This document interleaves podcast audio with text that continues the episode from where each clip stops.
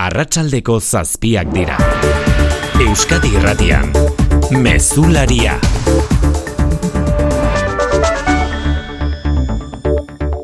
Arratxaldeon guztio jordu honetan aspertuta izango zarete agian, baina urtean behin da eta ezin oarkabean pasa EITB maratoia. Milaka herritar zarete jada esklerosi anizkoitzaren alde diru ekarpena egin eta bustitzen ari zaretenak eta telefonoak sutan izatea espero da datozen orduetan bereziki. Telefono horien soinua atzean duela ari da arratsalde garotzen unai iradi lankidea EITB maratoiaren deigune horretan horretan, arratsaldeon unai zegiro. Arratsalde hon bai, ba, ondo zenioen bezala telefonoak su et jo eta suari dira eta ez da gutxiagorako, eh? Bilboko multibox aretoan ere sumatzen da goizean goizetik, egun handia dela garkoan ETB maratoiak, egun handia duela, zortzireun dei baina gehiago jaso ditugu egun osoan zehar, eta une honetan zifra eunda emeretzi mila, eunda hogeita amabi euroan dago. Eta hemen dei bate seki berritan urbildu da ana goitiak kazetariaren gana, urbildu gara gu, arratsalde honana. Arratzalde hon. E, iritsi berria zara, pare bat deibeintzat jasota zer kontatu dizute deitutakoek. Ba, deitxuna benak, e, bizak e, izan dira makumiak, eta esan abe e, lagunduen behar dela. Batek ba, daukone oso gitxi daukola, esan daupentzin oso txikina daukola, baina porta nahi da bela.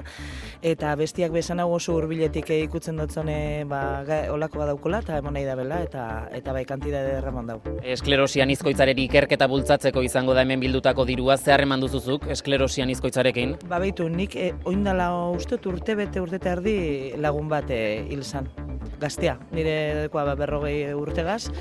Eta hasiera baten, e, sekigun oso ondo zer zan, eta bat batean, bueno, e, ikusi genduan urteekin, eta eta gonjatzen, oso, oso ez da izan lagun mina, baina bai, bai urbiletik ezagutu dana, eta ba oso oso gogorra, eta behar da ikerketa behar da, eta horretarako zer egin behar dugu, ba, diru emon, busti denok, eta gutxi badabe asko da. Ba, ana goiti, eskarrik asko eta segi, eh? hartu zure lekua eta segi deiak hartu eta hartu. Sin falta, mila esker. Eta ekarpenak egiteko bibide nagusi, telefonoz deitzea, doako telefono zenbaki honetara, bederatzireun, zortzireun da berrogei zazpireun da berrogei tamar zenbakira, edo eta bizun bidez doaitza egitea, iru iru lau zazpi zortzi zenbakian, eta badakizu eian, euritan dantzan dio urtengo abestiak, eta etxeko esango diegu dantzan jarri ditzatela euren poltsikoak oraindik ere aukera dago eta. Ordu asko bai aurretik ekarpen horiek egin alizateko. Thank you.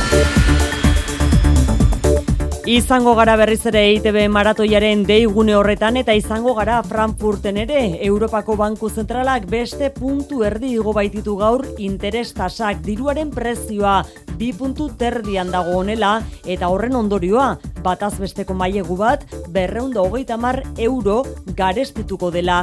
Hile betean igoera gehiago iragarri ditu gainera Europako Banku Zentralak.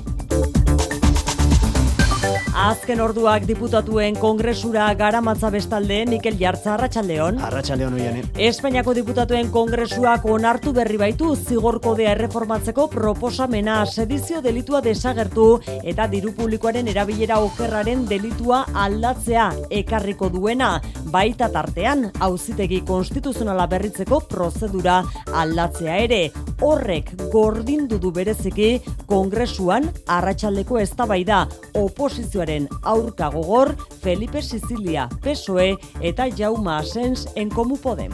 La democracia en nuestro país solo ha estado en peligro con la derecha. Estuvo en peligro en el 36 con un golpe militar. Aunque no hayan dejado agujeros aquí arriba. Konstituzionalaren berritzea aurrera ez ateratzeko peperen babes elegitea estatu kolpea alegintzat jo du gobernuak. Hauzitegi konstituzionalak astelenera atzeratu du erreforma aztertzeko ezoiko batzarra. Rosa Perez osakidetzako zuzendari nagusia Donostiako esiko zerbitzu buruekin eta zuzendari izendatu berriekin batzartuko da datorren astelenean duela amabostegun lehertu zen krisia bideratzeko. Osakidetzak aditzera eman duenez elkarrizketa prozesuan sakontzea da bileraren helburua eta aurrez aurre hitz egitea izan da medikuek hasieratik egindako eskarietako bat. Iragarpena balezko jota bertan bera utzi dute biharko aurre ikusita zuten elkarretaratzea. Mila eta bosteun euroko isuna eskatu du fiskalak Ipar Euskal Herrian Oksitaniakoak izen trenbidea oztupatu zuten bederatzi bakegileen epaiketan gazteak gustura kolektiboan egindako blokeo ekintza defendatu dute. Anaiz Funosas auzipetratuetako bat. Gurea zilegia zen, minan zilegia baino gehiago behartua euske absoluzioa eskatzen dugu, baina nunbait komentzimendu batekin eskerrak egin dugula eta balio izan du. Eunka ekintzaileek oztopatu zuten zirkulazioa udan Jakes Esnal eta Jon Parot presoen askatasuna aldarrikatzeko. Bost urteko kartzela zigorrak jaso ditzakete eta Frantziako tren konpainiak eunda berrogeita emeretzi mila euro eskatzen ditu kalte ordainetan. Epai aurtarrilaren hogeita zeian emango dute. Bederatzi urtetik lau urte terdira Espainiako auzitegi gorenak espetxe zigorra erdira murriztu dio gazteizen lau adin txikikori ukituak egin zizkien gizonezko bati, soilik bai da bai lege berriari helduta. 2000 eta emeretzian gazteizko gabonetako izotz pistan amasei urte zazpiko lau adin txikikori eta emakume helduago bati ipurdian ukituak egiteagatik zigortu zuten hogeita sortzi urteko gizonezkoa, bost delitu leporatuta. Lege berriak zigor harinen entzat espetxe urteak jeisteko aukera ematen duela eta ordutik preso dagoen gizonezkoak datorren astean bertan eskura lezake irugarren gradua. Eta kiroletan, maitan urbi eta arratsaldeon. Arratsaldeon oiane. Bi izen propio aipatu behar ditugu gaur, John Ram eta Jon Azkue. Hori da, John Ram golflariak bizkaitar argia goraipamena jaso du, barrikaren, bilboren eta bizkaiaren izena munduan zehar zabaldu eta hauen balioak sustatzeagatik eskerronez jaso du sari arramek eta dirazi du bere sustraiak arrotasunez barreiatuko dituela aurrerantzean ere. Jon Azkue berriz, datorren denboraldian bidasoan jarraituko ez duelako da notizia amaika urteren ostean bere ibilbide profesionalari irundik kanpo emango dio jarraipena oriotarrak. Laboral kutsak babestuta eguraldia eta trafikoa. Eguraldiaren iragarpen euskalmeten, maialen izak, arratsaldeon. Arratxaldeon, bihar eguna moteletik hasiko dugu eta eguraldia freskoagoa izango da. Goizean behoiek zerua estaliko dute eta euriak jarraipen izango du, ipar partean bereziki. Egualdan ere odei trinkoak agertuko dira, baina euria eskaisa izango da. Eta gero arratsaldean atertuko du eta odeitza aportu izango da. Bestetik, egun osoan iparra nagusituko denez, temperatura jaitsi egingo da, eta maksimoak bederatzi eta amairu gradu artekoak izango dira. Gainera, egun amaitzerakoan, garbiago geratzen denean, temperatura desente jaitsi daiteke.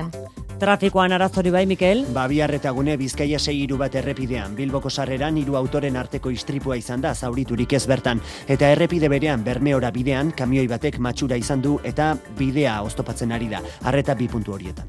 Hainbat poliziak idego duela bi astetik desagertuta dagoen zarrak gazteluko bizilagun baten bila ari dira Jose Eladio Santakara azaroaren hogeita marrean atera zen bere furgonetarekin Madrilera eta bere azken pista gasolina botatzen furgonetari eta kastejonen. Patxirogoien iruñea, konta eguzu arratsaldeon. Arratxaldeon, irurogeita amazazpi urteko gizonezko azkenengoz kastejonen gasolindegian ikusi zuten bai, Madrilera bidean zen, lagun ba bisitatzera zijoan, lagunari mugikorretik mezua ere bidalizion, baina gaueko amaikak eta laurdenaz geroztik azaroaren hogeita marreko gau hartatik mobila itzalita du eta haren arrastoa jarraitzea ez da erreza. Arrebarekin, txaro santakararekin hitz egin berri dugu, aserre mintzatu da poliziaren lan eskasarekin. Yo pensaba que lo estaban tramitando los de la China y no han hecho nada. Oye, eh, parece que las, los forales han ido, por lo menos han ido a la gasolinera. Van a Arreba Bilbon bizi da bertan jarri zuen salaketa Guardia Zibilak eta Ertzaintzak hartu zuten bilaketaren ardura, baina orain foru zaingoari ere pasa diote. Luze doa oso luze dio kontua dela e, salatzen du, kontua luze doala barkatu salatzen du arrebak eta anaiaren e, lagunak eta herrikideak bere bila ari badira ere oraingo zaren berririk ez dute.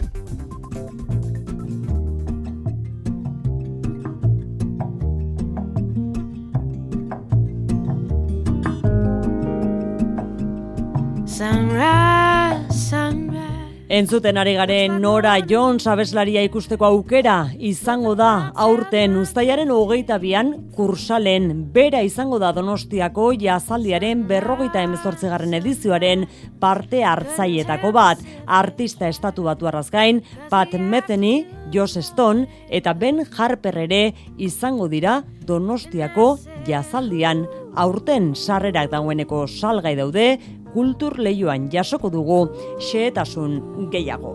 Arratxaldeko zazpiak eta bederatzi minutu ditugu, teknikan eta realizazioan, Mikel Fonseca eta Xavier Iraola.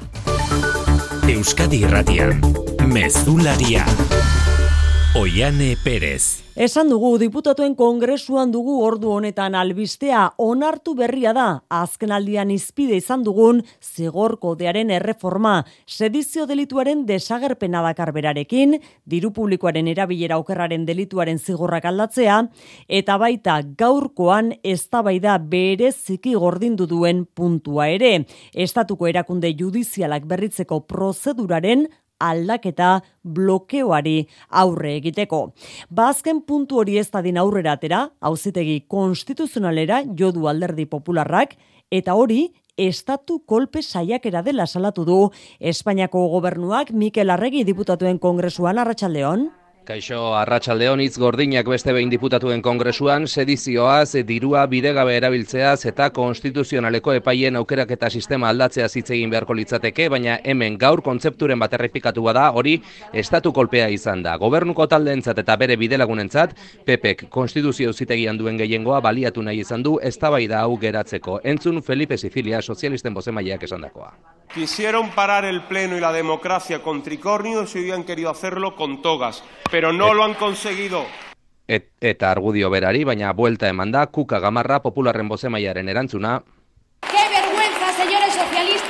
Si escucharan tanto. Lotxagarria dela sozialisten jarrera gobernuak Katalunian benetako estatu kolpea eman zutenekin bat egin duelako haien interesen mesedetan. Meritxel batet kongresuko presidenteak gorriak ikusi ditu beste behin diputatuen jarduna kontrolpean mantentzeko, saioa behin baino gehiagotan mostu behar izan du eta azkenean Partidu Popularrak bozketan parte ez hartzea erabaki du. Horrek baina eskuinaren asarrea plazaratzetik aparte ez du ez erraldatu kongresuak argi berde eman dio zigorkodearen aldaketari eunda laro italau aldeko botoekin gehiengo oso zabal batekin.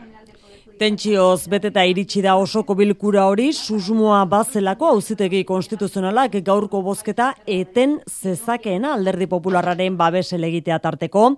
Azkenean Mikel etenik ez da izan, astelenera atzeratu baitute epaiek euren eztabaida. Bai, eta horretarako gakoa konstituzio auzitegiko epaile progresistak izan dira, maitik altxa eta gaiaren larritasunak eta aurkeztutako idatzi guztien zailtasuna argudio hartuta, egoera aztertzeko denbora behar zutela esan dute, eta horregatik Pedro González Trebijano, konstituzionaleko presidenteak, astelenera arte atzeratu du bilera. Gogoratu, konstituzio auzitegiak egun, gehiengo kontserbadorea duela oraindik, peperen interesen aldekoa, eta hori popularrek azkena lau urtetan botere judizialari jarritako blokeoaren ondorio dela, PSOE eta Unidas Podemosek bloke bloke hori gainditzeko hain zuzen eta botere judizialari konstituzio auzitegiko magistratu berriak aukeratzeko sistema berri bat emateko zuzenketak aurkeztu zituzten zigor kodearen aldaketan eta PPek horren kontra egin zuen. Lege aldaketarekin Partidu Popularrak galdu egingo luke Rajoiren garaitik konstituzionalean duen gehiengo hori eta hori saiesteko hain zuzen aurkeztu zituen aurkeztu zituzten PPkoek tramitean den lege honen kontrako babes elegiteak. Orain astelen arte itxaron beharko dugu lege honek senatuan bere tramitea amaitu amaituko duen edo ez jakin aurretik. Mikel Arregi zuzenean diputatuen kongresuetek. Donostialdeko esiko gatazkan berriz lehen urratsa eman du gaur osakidetzako zuzendaritzak. Astelenean Donostiara bertaratuko da Rosa Perez zuzendari nagusia osakidetzako zuzendari nagusia aurrez aurre hitz egiteko bertako kideekin. Keinu horri erantzunez, bihar egin asmo zuten elkarretaratzea, bertan behera utzi dute zerbitzu buruek izaruin zausti. Krisia konpontzeko bidean ontzat eman dute osakidetzako zuzendaritzaren keinua Donostiako esiko zerbitzu buruek. Rosa Perez osakidetzako zuzendari nagusia Donostiara bertaratuko da astelenean aurrez aurre hitz egiteko. Zehazki, izendatu berri dituzen Donostialdeko zuzendari berriekin eta kexu agertu diren zerbitzu buruekin elkartuko da. Hau izan da medikuen eskari nagusietako bat krisia alertu zenetik, bertatik bertara egoeraren berri izan eta eurekin aurrez aurre hitz egitea. Osakidetzaren urratsa balekoa da zerbitzu buruentzat bertan bera utzi baitute bihar egitekoa zuten protesta. Elkarretaratzearen lekuan batzarra egingo dute perezekin egingo duten bilera prestatzeko. Hortaz, urak baretze bidean egon daitezke, bisitaren iragarpenarekin protesta bilkurak bere horretan utzi eta bi aldek elkarrezketarako prestiarraitzen baitute. Akizen, arratsaldean pasadira epaiaren aurretik, Ipar Euskal Herrian bloke egunean parte hartu zuten bederatzi ekintzaile. Hogeita iruko ekintzaiek ezinbestekoak izan zirela defendatu dute epaiaren aurrean, jakes esnal eta unai parot presoen egoera bideratzeko.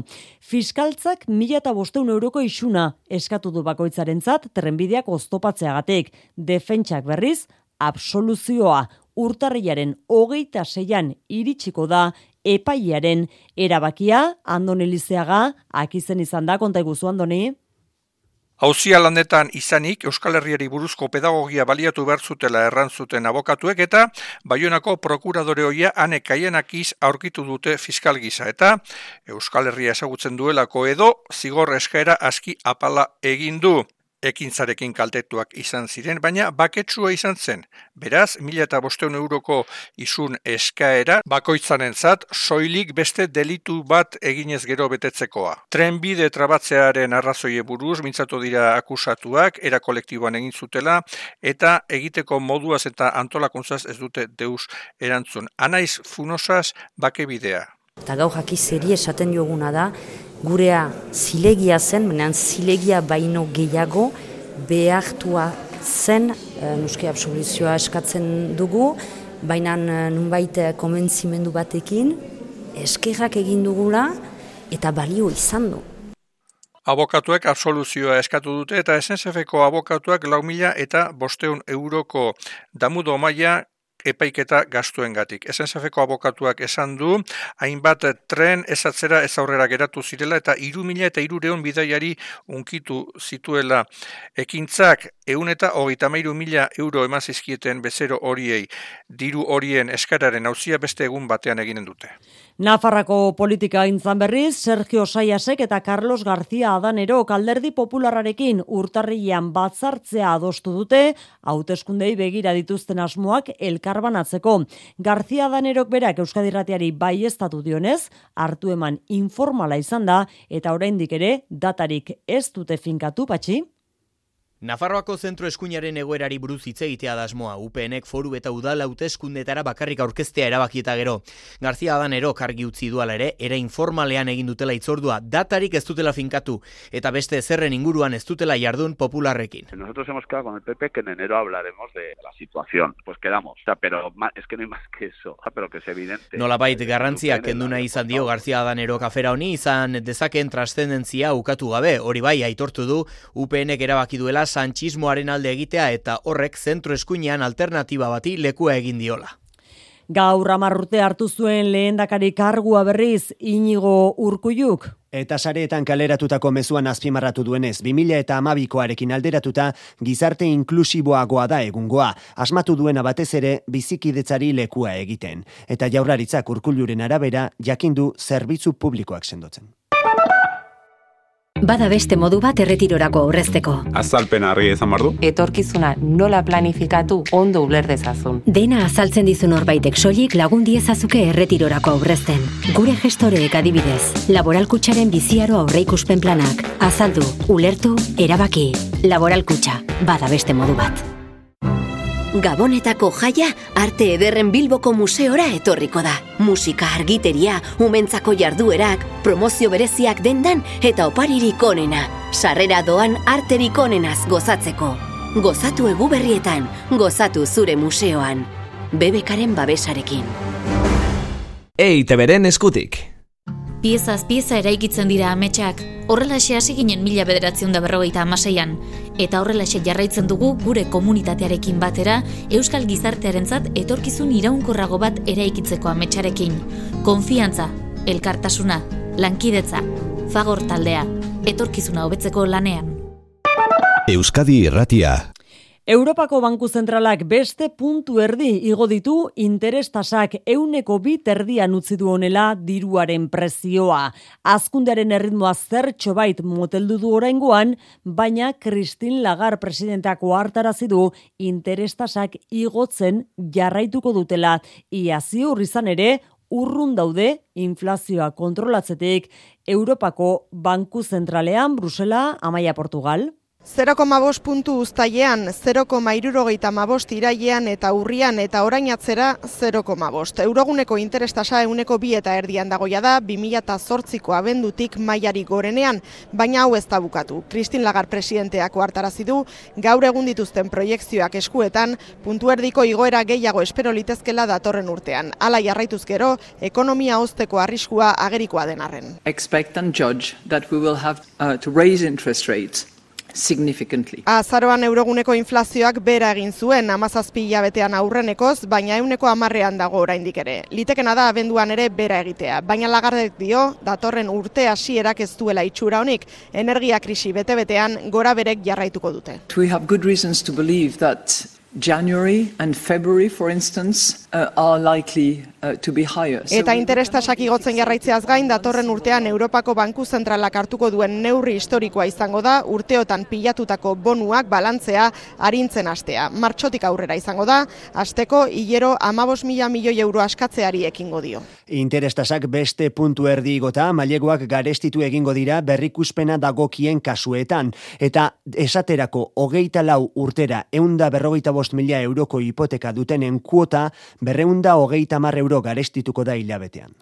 Mungian gertatutako lan eriotz baten berri ere izan dugu gaurko honetan, itogin bat konpontzen ari zen berrogeita amasei urteko behargin bat erori da sabaitik eta horrela hilda gertatutako asalatzeko protesta elkarretaratzea deitu du UGT sindikatuak eta erakundei lan arriskuen prebentziari buruzko legea benetan betetzen dela kontrolatzeko eskatu die Luiseron. Behargina itogin bat konpontzen ari zela pabilloi baten estalkitik erorita hilda UGT sindikatutik jakinarazi dutenez atzo arratsaldean mungiako bilela auzoko kofundi enpresan gertatutako lan ez beharraren ostean. Berrogeita masai urte zituen langilea plataforma batekin pabilloiko estalkira igo eta ondatuta zegoen zabaiaren zati bat zapaltzean erori zen. Guruzetako erietxera eraman zuten behargina baina esan bezala hil eginda. Gertatutakoa salatzeko protesta elkarretatzea deitu du UGTek bihar goizeko amaiketan bilboko bere goizaren aurrean. Lan ez behar irgarria gaitik bere atxekabea azalduta eskaera zuzena egin die sindikatuak erakundei prebentzio kultura bultza dezatela enpresa sarearen eremu guztietan. Era berean lan arriskuen prebentzioari buruzko legea modu errealean eta ez formalean betetzen dela kontrolatzeko eskaria ere egin du UGTek. Espainiako auzitegi gorenak soilik bai da bai lege berriari helduta espetxe zigorra erdira murriztu dio gazteizen lau adin txikikori ukituak egin zizkien gizonezko bati. Bederatzi urtetik lau urte terdira. Lege berriarekin zigor harinen entzat espetxe urteak gutxiago direla argudiatu du gorenak zigor hori jeisteko zurin etxe berria. 2008an gazteizko gabonetako izotzpiztan amasei urte zazpiko lau adin txikikori eta emakume helduago bati ipurdian ukituak egiteagatik zigortu zuten hogeita sortzi urteko gizonezkoa. Bederatzi urteko espetxe zigorra ezarri zion arabako lurralde auzitegiak lehen instantzian eta euskadiko auzitegi nagusiak bigarrenean. Urtebina adin txikiko bakoitzari egindako abusuengatik eta beste urtebete neska helduago bati egindakoengatik. Bada, soilik bai da baietzele legea eskutan auzitegi gorenak zigorra berrikusi eta erdira murriztu dio alegia la urte erdira eta hala jakinarazi dio Arabako lurralde auzitegiari ebatzi duenez lege berriak larritasun txikiagoko kasuetan zigorra gradu bat jaisteko aukera ematen du. Gauza konela 2019tik preso dagoen gizonezkoak datorren astean eskuralezake irugarren gradua. Epaiaren txeetasunak nola nahi ere datozen egunetan emango dituzte ezagutzera. Bien bitartean Bermeoko Jose Done ikastetxeko aurrei sexu abusuak egin izana aitortu duen Felipe Anaia Menesiarrak ustez beste hiru aurri ere egin zizkien abusuak EITBek jakin duenez Bilboko Berri Otxoa ikastetxean larogeiko amarkadan izan zen Bermeotek Bilbora bidali zutenean eiderraran berri. Hogeita urte beranduago ausartu dira euren aurkako abusuak publiko egitera hiru biktima gehiago dira gizonezkoak Felipe Anaia euren irakaslea zen eta banaka edo taldeka egiten omen zizkien erasoak. daba despachotes de todas las piernas, te daba caricias, besitos. Iñaki da bera asmatutako izena da, ez du aurpegi emanai baina erantzunak nahi ditu eta berak bezala baita abusuak jasan zituztela eite beri gutu nahi gorri dien beste bi biktimek ere. Tira, ba, Joseba Segura Bilboko gotzainak Euskal Telebistari eskaini dion elkarrizketan, onartu du barkamena eskatzarekin ez dela nahikoa. Eso no es suficiente, sino que se acaba con un cambio de actitud. Eta eta paura izteko onena, itxi badaiteke behintzat bakoitzak dagokion erantzukizuna bere gain hartzea litzatekeela iritzi dio. Nafarroan berri eskaritasek urteko balantzea egin du gaur eta etxerik gabeko pertsonen inguruko datu kezkagarriak azaleratu ditu. Artatu dituen etxegabeko purua bikoiztu eginda aurreko urtearekin alderatuta, baina datu azpima harragarriena da, amar personatik lau, hogeita bost urtetik beherakoa dela. Horietatik, euneko laurogei atzerritarrak, gehienak Afrika iparraldekoak. Kasu batzuetan gainera, atzeman dute, Europako beste herrialde batzuetatik heldutako gazte migratzaileak direla, eta hori erakundeetatik aztertu beharreko fenomeno berria dela dirazi dute.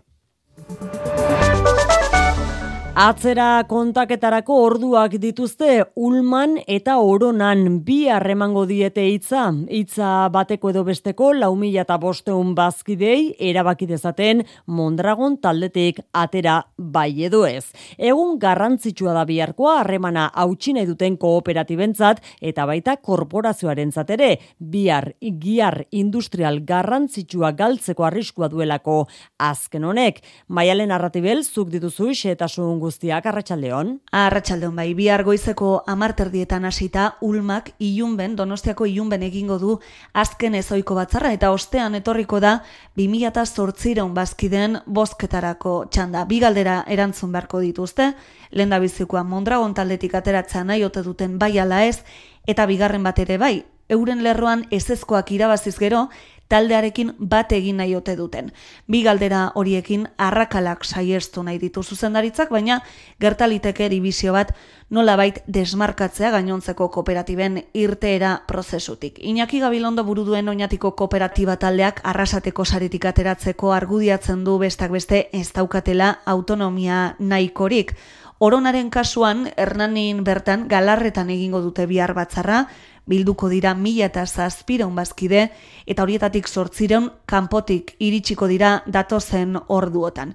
Hernaniko kooperatibaren kasuan espero da talde kritiko batek batzarrean protestarako hitza hartzea, baina ez usterik ere ez da espero. Bi kooperatiba horiek Mondragon taldetik ateratzeak suposatuko du arrasateko sarearen zat, giar industrial garrantzitsua galtzea bestela esan da salmenten euneko amabost enpleguaren euneko amairu eta irabazien euneko hogei galduko luke arrasateko korporazioak. Bizkaiko metalgintzan hilebetetako mobilizazioen eta hamar greba egunen ondoren jarrereko sourrun jarraitzen dute azken bileran atzo egindako bileran patronalak ez duela bere proposamen aldatu salatu dute sindikatuek eta ela sindikatuak greba mugagabearen aukera jarri nahi du mai gainean gainontzeko sindikatuek negoziazioari azken aukera eman nahi diote ala ere urtzegartzia. Bileraren balorazio eskorra egin dute sindikatuek azaruan egindako eskaintzan aldaketarik txikien ere egiteko gai ez dela izan leporatu diote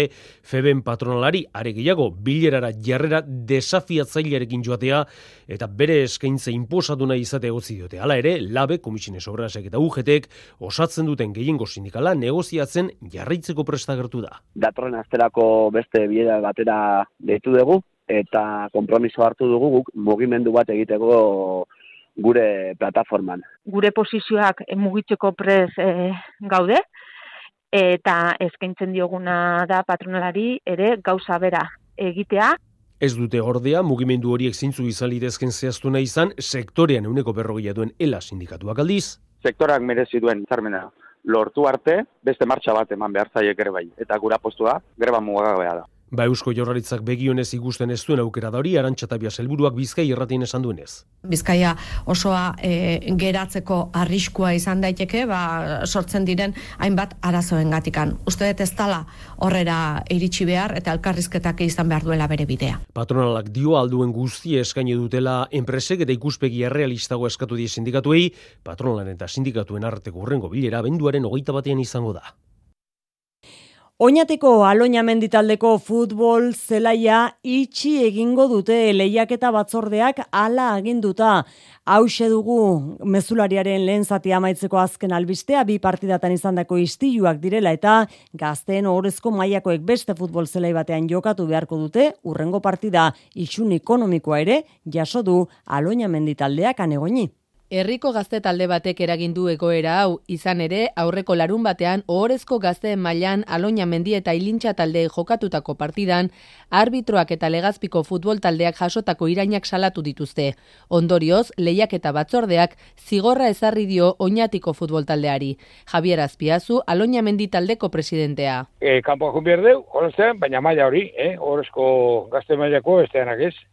Eta gero ba izuna, izuna ja gorra dia, ja, sartzen dago ja izunak, ja, ja, de, de alto komete. Isun ekonomiko hori bosteun eurokoa izan da, herriko gazte talde bat dela egoera honen errudun adierazi du Javier Azpiazuk. E, mutikil batzuk, e, ba, emezortzi urteko, amazazpi, emezortzi urteko mutilak eta E, ka, sartzen diate, ba, eanak eta alkola, eta, eta, eta, niku nintzuan partio horretik kendu nion alkola, ba, irula botella, e, likorre, ba, oize, ba, e, rona, anisa, eta beste, eta baita, baita ardoa, eta, bueno, kendu eta eta eta, eta gero, ba, estilo gertatu zian, ba, oize, ba, insultok, eta ja, le, guia lepo, zide. Aloña menditaldea gazte hauei sarrera debekatu nahi die.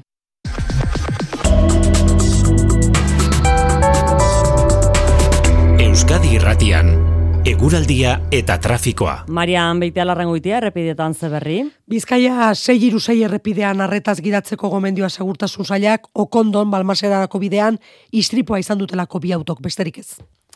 Eguraldiaren iragarpen euskalmeten, maialen izak.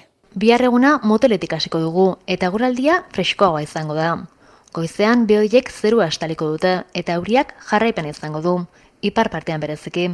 Egoaldan ere odei trinkoak agertuko dira, baina euria eskaixa izango da. Eta gero arratsaldean atertuko du eta odeitza aportu izango da. Bestetik, egun osoan iparra nagusituko denez, temperatura jaitsi egingo da, eta maksimoak bederatzi eta amairu gradu artekoak izango dira. Gainera, egun amaitzerakoan, garbiago geratzen denean, temperatura desente jaitsi daiteke. Mesularia, gertukoak. Irunen gertukoen abia puntua, bosgarren berdintasun planak kolokan baitago gobernukide diren elkarrekin Podemosek salatu duenez.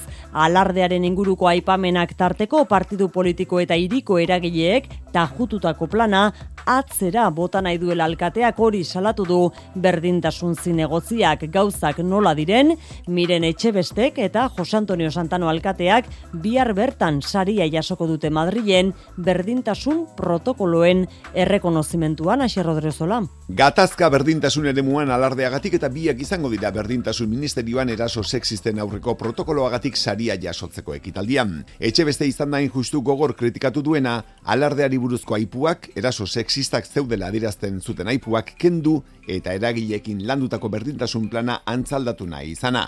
Miren etxe beste guzti du Santanok ez duela eztabaida hori publikoki egin nahi. Agertzen zen, erreferentziak agertzen ziren alardeari, eta, bueno, alkateak bere naia da, e, azken batean, hori lehenbaileen moztea, alarde hitza referentzia guztiak kentzea, planetik publiko egin baino lehen. Elkarrekin Podemosek auzia lasai eta osoko bilkuran eztabaidatzea eskatu dio alkateari. Lasai hartu dezala eztabaida hau, ez dezala oztopatu e, eztabaida hau plenoan egitea lasai, inolako interferentziari gabe, eraman ditzala zuzenketa moduan osoko bilkurara eta defendatu ditzala.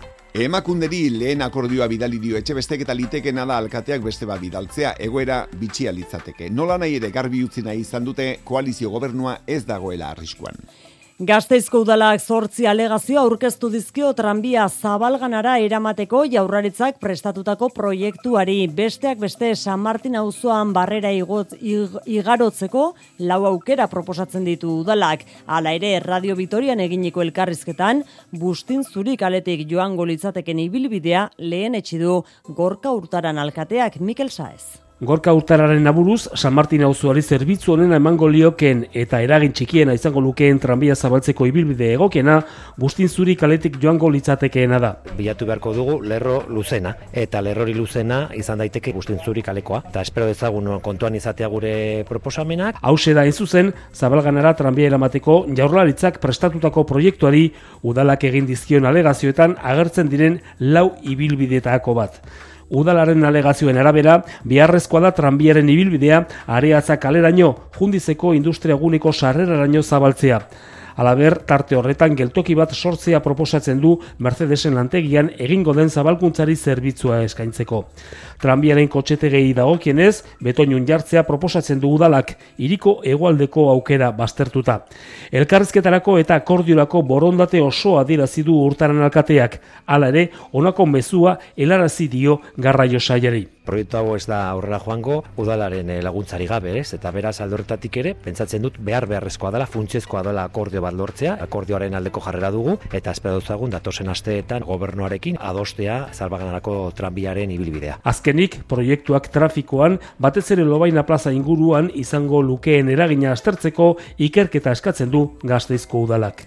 San Tomas azoka ere gertu gertu dugu, berreunda hogeita emezortzi etxola eta eunda hogeita amazazpi ekoizlek beteko dute asteazkenean Bilboko areatza hori izango da festaren erdigunea, BBK eta udaletxeak azoka indartzeko asmoz hartu duten erabakiaren ondorioz. Oiko produktu ez gain, indaba eta pintxoen enkante solidarioa ere izango dira olatzarriola bengoa. San Tomas Azoka lehen sektorearen alde egiten duen apustuaren zita nagusiena da bebekarentzat, nora sara sola. Etorkizuneko sektore ekonomikoa delako, aukera handiak dituen sektorea delako, eta herritarrek modo iraunkorrean ekoitzitako kilometro zero produktuekiko gero eta lentasun handiagoa ematen dietelako. Oiko fruta, barazki, talo eta sagardo postu ez gain goizeko bederatzietatik aurrera hainbat ekimen izango dira areatzen, Bisubi Fundazioaren eskutik, bos mila indaba errazio prestatuko dituzte dastak eta egiteko baita pintxo solidarioen eta putxeren enkantea ere irabaziak aspano basentzat izango dira. Bebekak eta Bilboko udalak azoka espazio bakar batean egitearen alde egin dute indar gehiago izango duelakoan hasiera bauntza iriplan gintza zinegotzia. Aldaketaren bat planteatzen den momentuan beti sortzen dira urduritasunak, zalantzak, behin aurtengo azoka pasata, balantzea egingo dugu, baserritarren iritziak bebai jasoko ditugu eta datorren urteko azokara begira, ikusiko genuke, zeo zer moldatu beharko baldin balitzateke. Eun mila lagun espero dituzte, dastatu erosi eta gozatzeko deia egin dute hori bai pertsonekiko eta ingurumenarekiko errespetuz.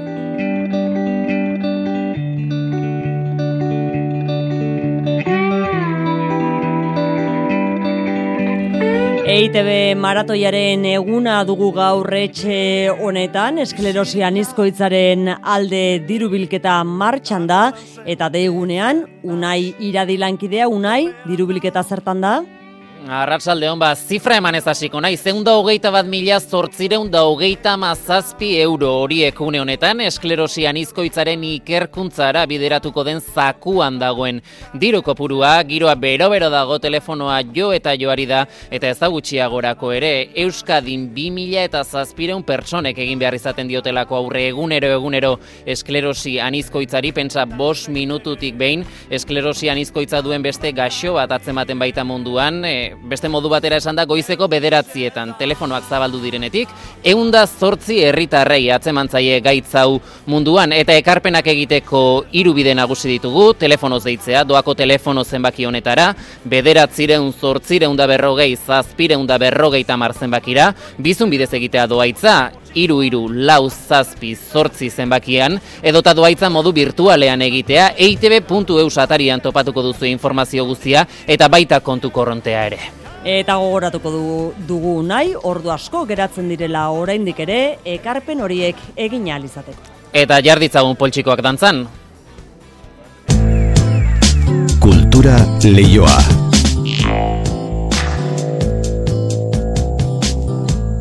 Donostiako jazaldiak berrogeita emezortzigarren edizioaren kartela eta ordainpeko kontzertuen programa aurkeztu ditu gaur.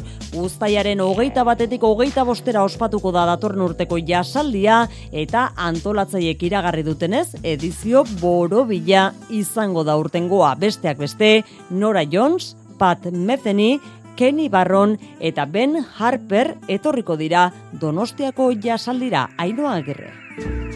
Jazz irukote bat Victoria Eugeniako sarreran musika jotzen eta atzekaldean kursala argiztatuta. Hori izango da jazaldiaren berrogeita emezortzigarren edizioaren irudia. Egila, Roscoe. Patxi Berradren jazaldiaren komunikazio arduraduna. Roscoe eh, artista plastiko donostiarra da, musikaria ere bai, eh, Los Hormigones taldearekin, baino batez ere ezaguna artista plastiko izateagatik, eta eh, Donostiaren inguruan ilustrazio asko egiteagatik baita ere. Programazio hori dagokionez, aurtengoa inoizko edizio onenetariko izango dela iragarri dute antolatzaileek. E, beti saiatu, beti saiatzen gera, baina ez dugu beti lortzen, eta aurtengoa ba, lortu dugu ia nahi izan dugun guztia edo guztia. Nora Jones handia, e, sekula jasaldian egon ez dena, eta aurten behingoz e, lortu dugu, hemen egotea, e, Pat Mezeni ere e, kusalen arituko da, e, Ben Harper, e, bueno, sekulako programa kusalen. Eta nola ez, Trinitate plazako gauetarako ere musikari handien kontzertuak iragarri dituzte. Alde zarraren bihotzean hariko dira zuzenean, Julian Lage eta Bill Frisell gitarristak, Abdullah Ibrahim Trio, Nubaia García saxofoiotzaia edota Enrico Raba trompetista italiar veteranoa. Azken gauean, Joss Stone Britainierra.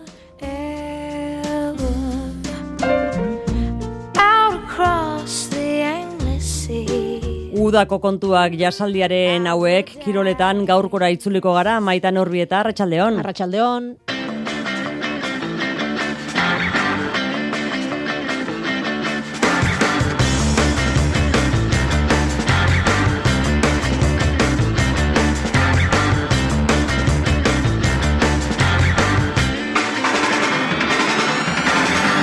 Atletik lagun arteko ari da jokatzen burgosen zazpiterdietan hasi da partida, utxe eta bat ari da irabazten balberderen taldea guruzetak egin du gola irugarren minutuan. Realak bihar litzen jokatuko du, Imanolek emezortzi jokalariko zerrenda osatu du, minartutako ez gain, baja dira, Merino, Sorlot eta Riko. Emakumezkoetan atletikek eta alabesek itzordu garrantzitsuak dituzte gabonetako oporrak hartu aurretik zurigorriek garaipenaren bidera itzuli nahi dute Sevillan. Arabarrek, azken sailkatua hartu nahi dute mendean. Eskubaloian Jon Azkuek ez du bidasoan jarraituko datorren denboraldian amaika urteren ostean bere ibilbide profesionalari irundik kanpo emango dio jarraipena horiotarrak. Jon Rangof lariak eh, bere aldetik bizkaitar argia goraipamena jaso du barrikaren bilboren eta bizkaiaren izena munduan zehar zabaldu eta hauen balioak sustatzeagatik eskerronez jaso du sari arramek eta dirazi du bere sustraiak arrotasunez barraiatuko dituela aurrerantzean ere. Txerrindularitzan laboralkutxa hasi da datorren denboraldia prestatzen maila nagusiko hiru handietan eta itzulian aritzeko eskaera egin dutela jakinarazi du eta bi urte barru berriz World Tourrean lehiatzeko lizentzia eskaera egitekoak dira. Eta herrikiroletan Aimar Irigoienek ez du parte hartuko larun batean jokatuko den harri handien txapelketan. Entzo laguno karratxalde eta ongi etorri munduko txapelketa dela eta lehen mailako gizonezkoen liga etenda dugu eta etena lagun artekoak jokatzeko ari dira baliatzen gure taldeak. Atletik ordu honetan burgosen ari da jokatzen aurredan aurreden moraldi bitxi honetako hirugarren partida da zurigorrientzat. Zazpiterdietan hasi da neurketa orain dela bederatzi minutu eskas eta talde zurigorria huts eta bat ari da irabazten hirugarren minutuan gorka guruzetak egin du talde zurigorriaren gola hause izan da Valverdek zelairatu duen amaikakoa, Agirre Zabala atean, De Marcos Gerai Inigo Martinez eta Juri atzeko lerroan, Besga eta Zarraga Euskarri bikoan, Mortillo eta Guruzeta egaletan, Puntar Dilanetan Oier Sanzetari da Oian Sanzet eta Raul García berriz erreferentzia nagusia horregaldean, esan bezala, amar minutu neurketa hasienetik el plantion, utx eta bat ari da irabazten. Atletik bi realaren txanda izango da, Lirtzen zelaian batean jokatuko dute txuri urdinek datorren astean koparekin lehiak eta ofiziala itzuli aurretik azken neurketa izango da eta lagun artekoa izan arren hasieratik jokatzeko borrokan diarduten jokalarientzat neurketa garrantzitsua da biharkoa, horixe da Ander Gebararen kasua. Olako partidak beti da importante, azkenan e, aizana jokatzen da e, urrengo egunerako a, ba, postu daukitzea. Orduan uste nire aldetik baitare garrantzi hori daka partiduak. E, biharkoa beste, beste froga bat da, e, fizikoki baitare ba, geroz eta hobeto jartzeko, eta noski ba, ba, papel bat e, ondo egiteko, ba, urrengo datornari begira ba, aukera gehiago kegutzeko. Bihar gaueko bederatziak laurden gutxitan hasiko da neurketa, emezortzi jokalarirekin egingo du bidaia imanolek, min hartutako jokalari ez gain, etxean geratuko dira Merino, Rico eta Sorlot. Osasunan bere aldetik, Juan Cruzek hitz egin du osasunarekin kontratua 2026 arte luzatu ondoren, duela amaika hilabete kontratua bi urterako berritu ostean, beste bi urterako luzatu du orain, denboraldi honetan, amalau partidatik amairu jokatu ditu, eta dierazi du osasunarekin duen lotura luzatzeko deituztenean, etzuela birritan pentsatu. Emakumezkoetan reala badakizue oporretan dagoela jada, hilaren hogeita zazpian itzuliko dira lanera Natalia Arroioren jokalariak, atletikek eta alabesek eh, euren aldetik, larun batean jokatuko dute urteko azken neurketa, alabesek azken aurreko postuan, azkenari, alamari egin beharko dio aurre, arratsaldeko seiak eta laurdenetan neurketa oso oso garrantzitsua inigo juaristik zuzentzen duen taldearen zat. Iru puntu oso oso garrantzitsuak dira eta, bueno, aberria lortzen badugu, ze hori egiten badugu, ba, bueno, ja distantzia nahiko hartuko dugu haiekin eta, bueno, eta sartzeko horre multxo horretan e, gaude talde pilo horre sortxigarren postutik eh, atzerantz, eta, bueno, aberia lortzen badugu, eta eguko dugu e, momentu hona. Lehenago lauretan izango da atletiken txanda, oraingo honetan ere, Sevillan arituko da iraia iturregiren taldea. Naroa hori arte jokalaria dugu gurekin. Naroa, kaixo, arratsaldeon. Kaixo, arratsaldeon. Bueno, Gabonetako porrak ateioka daude naroa, baina oraindik azken bai. etxeko lanak egitea geratzen da, larun batean berriro ere Sevillan jokatu beharko duzue, Bilamarinen bai. jokatu ostean, orain e, bai. Sevillaren zelaian jokatu beharko duzue, bai. irabasteko premiarekin joango zarete Andaluzia aldera?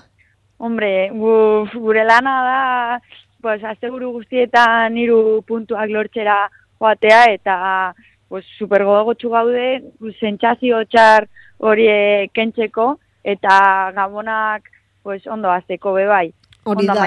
urtea. Hori da. Lasaixiago joateko, ez da, ze tira oraindik ere tartetxoa dago, jeitxera postuak e, lau puntura daude, baina bada espada, komeni da, azken neurketa irabazi, ze gainontzean, hiru neurketa segidan galdutan aroa, gorputzaldia ere ez da proposena izango. Ba, ja, badakigu nola dagoen pues e, maia guztiak gauz apeloturnatza hor, e, puntu, antxeko puntuak dauzkagu, baina, bueno, gu badakigu zer egin behar dugun, iru puntuen bilagoaz, iru puntu horiek lortu behar duguz, pues, sentsazio txar horiek entxeko eta pues, oporrak oso ondo azteko.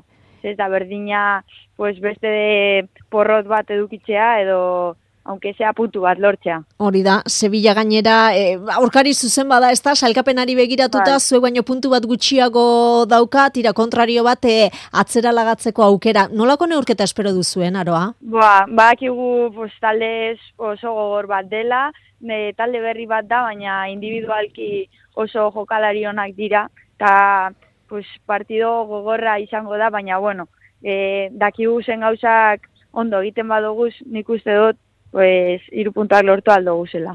Naroa, e, ez da erraza, ez da? Atletikek daukan filosofia horrekin eta liga gero eta gehiago indartzen ari den honetan, bai. talte kompetitiboa izatea, esalgapenaren goikaldean egotea, eta hori ere pentsatzen dut, e, zuek eta zaleak barneratu beharreko zerbait dela, hau e, trantsizio fase badago, e, egonkortu bai. beharreko proiektu bada, baina barrutik nola dara mazue hau?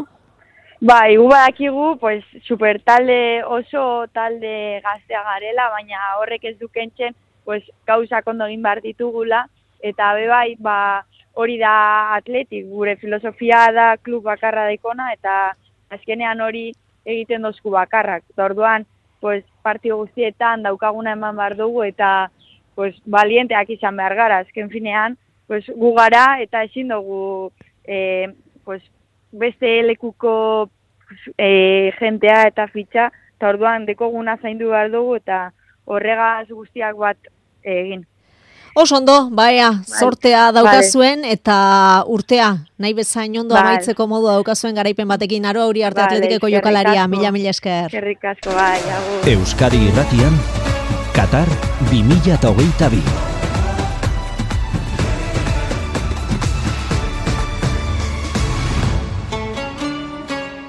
Frantzia, Argentina horixe izango da munduko kopako finala. Frantziak titulua berresteko aukera izango du, Bart Marokoren kontra, bi eta huts irabazi ostean, Asier Santana. hasiera baten espero zitekeen emaitza e, izan zen bukaeran, baina partidu ikusi eta gero, ba, bueno, nik uste dute Maroko kaskoza gehiago merezi zuela. Hasieran, bueno, ba, Fofana eta Fofana atera zuen rabioten ordez, eta horrek duda sortu zizkidani, ze bai erantzun izan ziteke, eta gainera posteko lerroa atera zuen Marokok, eta, bueno, e, bosgarren minutuko gol horrek, e, hasierako kidoi guztia aldatu zuela iruditzen zait. Gauzak horrela, Frantziak irabazi ostean inoiz jokatu ezten finala jokatuko da igandean arratsaldeko lauretan.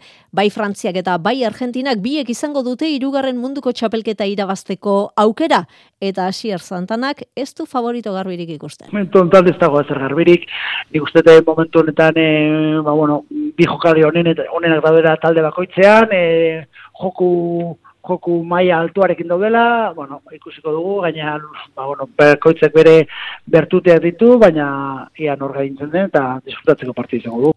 Igandeko final horretako epailea ere gaurri jakin dugu nor izango den, Poloniarra izango da Simon Marziniak. Arratxaldeko zazpiak eta berrogeita mar minutu dira, eskubaloian Jon Azkuerena da gaurko izen propioetako bat, denboraldia amaitutakoan ez du bidasoan jarraituko amaika urte egin ditu irungo taldean eta beste urrats bat emateko garaia iritsi zaiolakoan hartu du erabakia hori otarrak, Jose Maria Paolaza. Jon Azkue kapitainak besta batzuk bere aurretik hartutako bidea hartu beste aukerarik ez du ikusi. Kosta zaio hartu berritan agertu da gaur erabaki hartu berritan gurutzagina galde presidente ondontzuela. Bueno, eh, erabakia oen dela aste batzuk hartuta, hartuta neukan, kluba jakinan gainen zeon noski, eta, eta bueno, eh, asko kostatako erabakia izan da, baina, baina ala hartutakoa. Hogeita zortzi urte ditu, amazazpirekin iritsi zen bidasoa iruna. Amaika denboraldi egin ditu bertan, bizipen ikaragarri onak horiek ere aletu ditu. Baina, sapaia joote duen ba. Zorionez edo zoritxarrez askotan eh, hemendikan muitu berri zate dugu ba, zapai horta iristeko, eta, eta bueno, nik paus hori emati erabaki dut, eta, eta bueno, ba, zuk esan bezala erronka pertsonal bat, eta, e, aukera berri bat, askotan imaginatu eten ba, ba aukera bat, eta eta bain gontan ba, ba baietza eman diot. Zurrumurruak zabaldu dira, Frantziako ligan ote duen ba etorkizuna, bere aurretik esate baterako, bakaldi odriozolak izandako modu berean.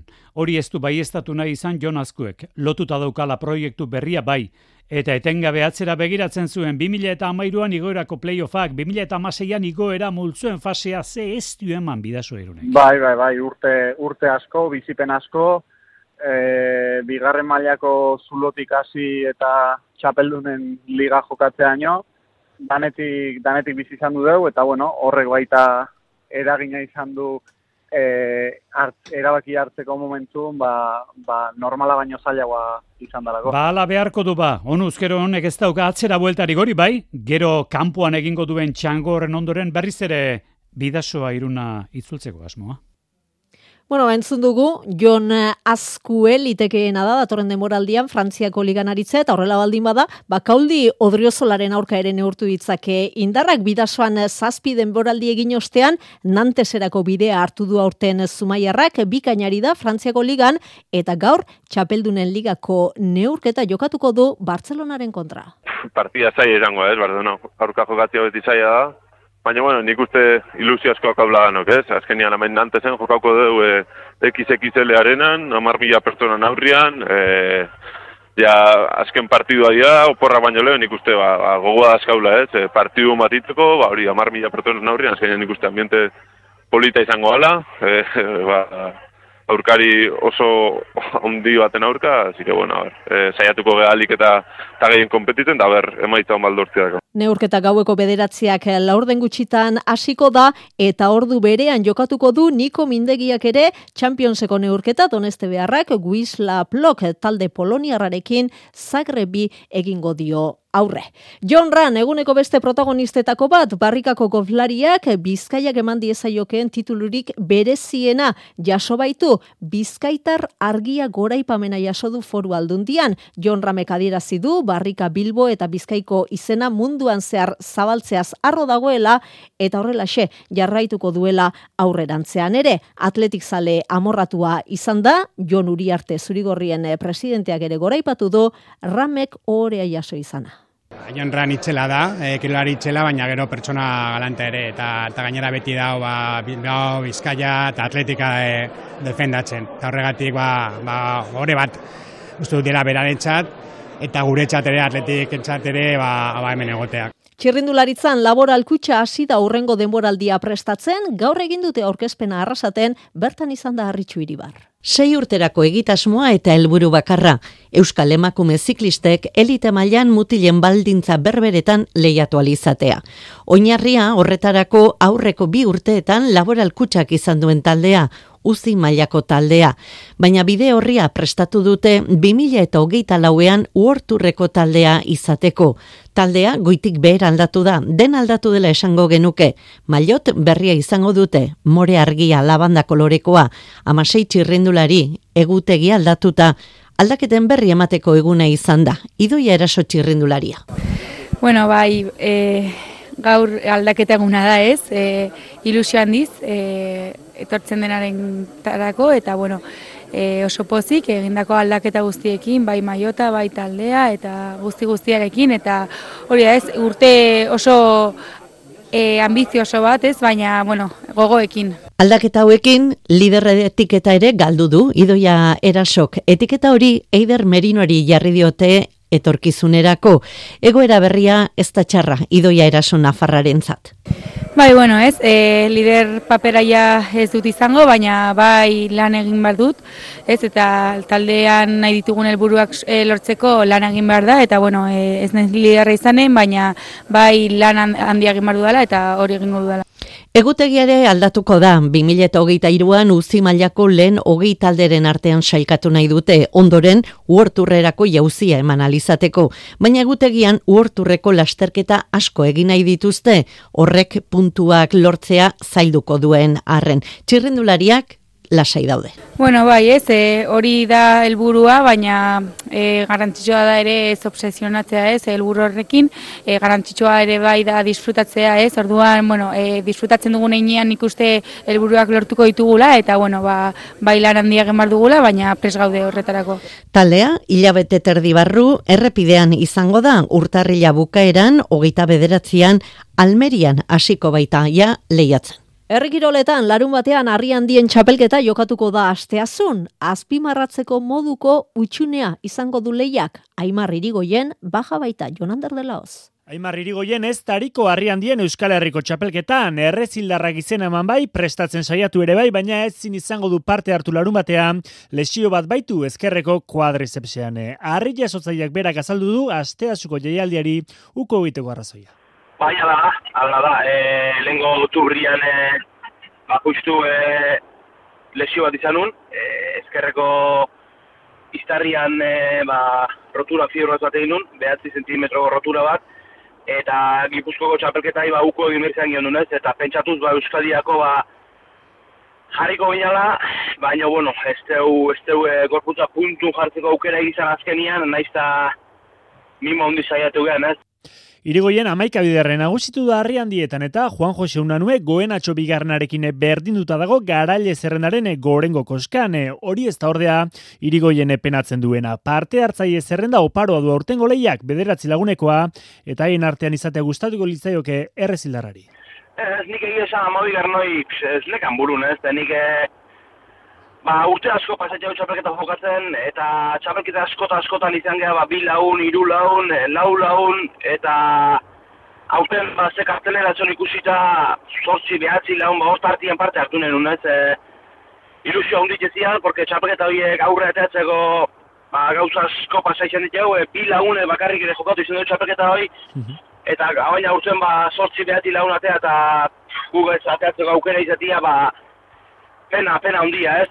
Hautagai nagusietako bat beraz, zeleiatik kanpo izango da eta haren ustez, jokin izmendiren eta urdaxe maguna zelaiaren artean egongo da txapelerako borroka.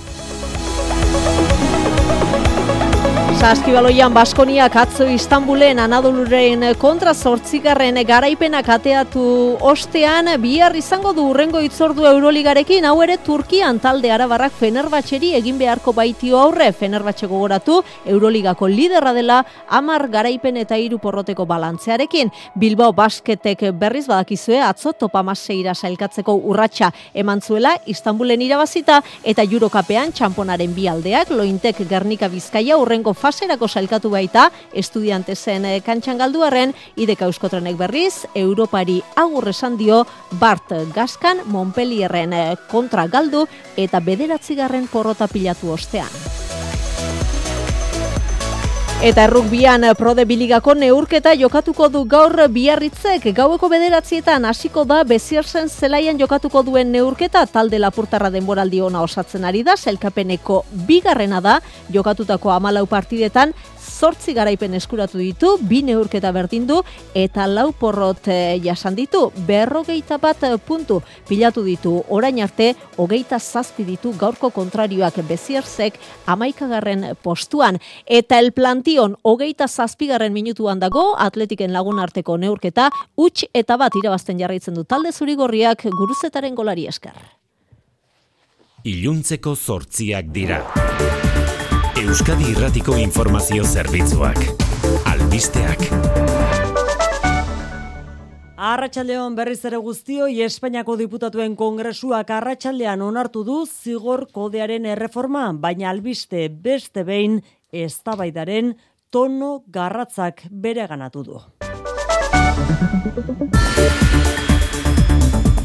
Mikel Jartza Arratsaldeon. Arratsaldeon oiane. Onartu den zigorkodearen erreformak sedizio delitua desagertzea eta diru publikoaren erabilera okerrearen delitua aldatzea ekarriko du baita tartean auzitegi konstituzionala berritzeko prozedura aldatzea ere. Azken puntu horrek gordindu du eztabaida. Estatu kolpesaiakera leporatu diote gobernuko alderdiek alderdi popularrari ura oztopatzeko auzitegi konstituzionalera jo duelako Felipe Sicilia PSOE, Jauma Sens en Comú Poden. La democracia en nuestro país solo ha estado en peligro con la derecha. Estuvo en peligro en el 36 con un golpe militar. Aunque no hayan dejado agujeros aquí arriba. Eskuinaren erantzuna, gobernuak egin duela bat Katalunian estatu kolpea eman nahi izan zutenekin. Hauzitegi konstituzionalak goizean abiatu du urgentziazko osoko bilkura alderdi popularraren babes elegitea aztertzeko. Azkenean, asteleinera atzeratu dute eztabaida. Rosa Perez osakidetzako zuzendari nagusia Donostialdeko esiko zerbitzu buruekin eta zuzendari izendatu berriekin batzartuko da datorren astelenean duela amabostegun lehertu zen krisia bideratzeko nahian. Osakidetzak aditzera eman duenez, elkarrizketa prozesuan sakontzea da bileraren helburua eta aurrez aurre hitz egitea izan da medikuek hasieratik egindako eskarietako bat. Iragarpena balezko jota, bertan bera utzi dute biharko aurre ikusita zuten elkarretaratzea. Mila eta bosteun euroko isuna eskatu du fiskala Ipar Euskal Herrian Oksitaniako akizen trenbidea oztopatu zuten bederatzi bakegileen epaiketan. Gazteak gustura kolektiboan egindako blokeo ekintza defendatu dute anaiz funosas auziperatuetako bat. Gurea zilegia zen, menan zilegia baino gehiago behartua nuske absoluzioa eskatzen dugu, baina nunbait konbentzimendu batekin eskerrak egin dugula eta balio izan du. Eunka ekintzailek oztopatu zuten zirkulazioa udan Jakes Esnal eta Jon Parot presoen askatasuna aldarrikatzeko. Bost urteko kartzela zigorrak jaso ditzakete orain eta Frantziako tren konpainiak eunda berrogeita emeretzi mila euro eskatzen ditu kalte ordainetan. Epaia urtarrilaren hogeita seian emango dute. Europako Banku Zentralak beste puntu erdi igo ditu gaur interestasak. Diruaren prezioa bi puntu terdian dago honela eta horren ondorioa, bataz besteko mailegu bat berreunda hogeita mar euro garestituko dela hilabetean. Interestasen igoera gehiago izango direla iradoki du Europako Banku Zentralak. Eta EITB maratoia martxan mezulariaren azken konexioa deigunearekin esklerosi anizkoitzaren ikerketaren alde dirubilkotea nola doan jakiteko unai iradia Arratsaldeon. Arratsaldeon bai, esklerosian izkoitzaren ikerketarako bideratuko den diruaren zakua zizdoa, une honetan mila dei baina gehiago jaso ditugu eta zifra eunda hogeita maika mila, bosteunda hogei euro, bosteunda hogei tanta ere bai, eta datu batzuk ere aipatu behar ditugu izan ere bi mila eta zazpireun herritarrei eragiten dien gaitza da Euskadin, lautik hiru emakumeak dira, gauzak horrela ikerketaren beharra nabarmendu du leirea belanal esklerosian izkoitzaren bizkaiko elkarteko kide batek itzela izan zen, ze hasieran bakarrik urpila ulkia ikusten nuen. Orduan e, hasierako bi urteak oso oso gogorrak izan zerien, gero zorionez ja, ba, karreraekin jarraitu, jarraitu izan nuela ikustean, lan egiten hasi nintzela eta guzti ikustean, ba, gero ja lasaitu egiten zara eta ba, bizitza normalaekin jarraitzen duzunea, ikusten duzunean, asko sobeto gara hasieran oso oso larri izan zen guretzat etxe. Ekarpenak egiteko bi bide nagusi dituzuela gogorarazi, telefonoz deitzea doako telefono zenbaki honetara, bederatzireun, zortzireun da berrogei, zazpireun da berrogei tamar zenbakira, edota bizun bidez egitea doaitza, iru, iru, lau, zazpi, zortzi zenbakira. Eta zalantzaren bat izan ezkero, informazio guztia itb.eusatarian duzue. EITB maratoia martxan izango da zen orduetan ere. Errepidetan Mikel Jartza zein da egoera. Barreta Okondon Bizkaia 6 errepidean Balmasea dera bidean bost autoren inguru bost autoren arteko istripua izan da bidea moztuta dago ambulantziak bertan dira eta autopilak eta luzeak sortzen ari dira adiberaz gune horretan eta ohar bat ere bai gaur gauean Amabost autobidean bi norabideetan itxita egongo da andoain eta berastegi artean belabietako tunel inguruan egin behar dituzten lanengatik. Bidesari sistemako azken ustaia jarri behar dute eta horretarako gaur gaueko amaiketatik bihar goizeko saiak arte egongo da itxita a amabosta. Hogeita mar metro luze eta amaseitonako pisua izango du ustai horrek. Eguraldiari dagokionez, euritan jarraituko dugu biharko goizean bentsat bai maialen iza. Bihar eguna moteletik hasiko dugu eta guraldia freskoagoa izango da. Goizean behoiek zerua astaliko dute eta euriak jarraipen izango du, ipar partean bereziki. Egoaldan ere odei trinkoak agertuko dira, baina euria eskaisa izango da.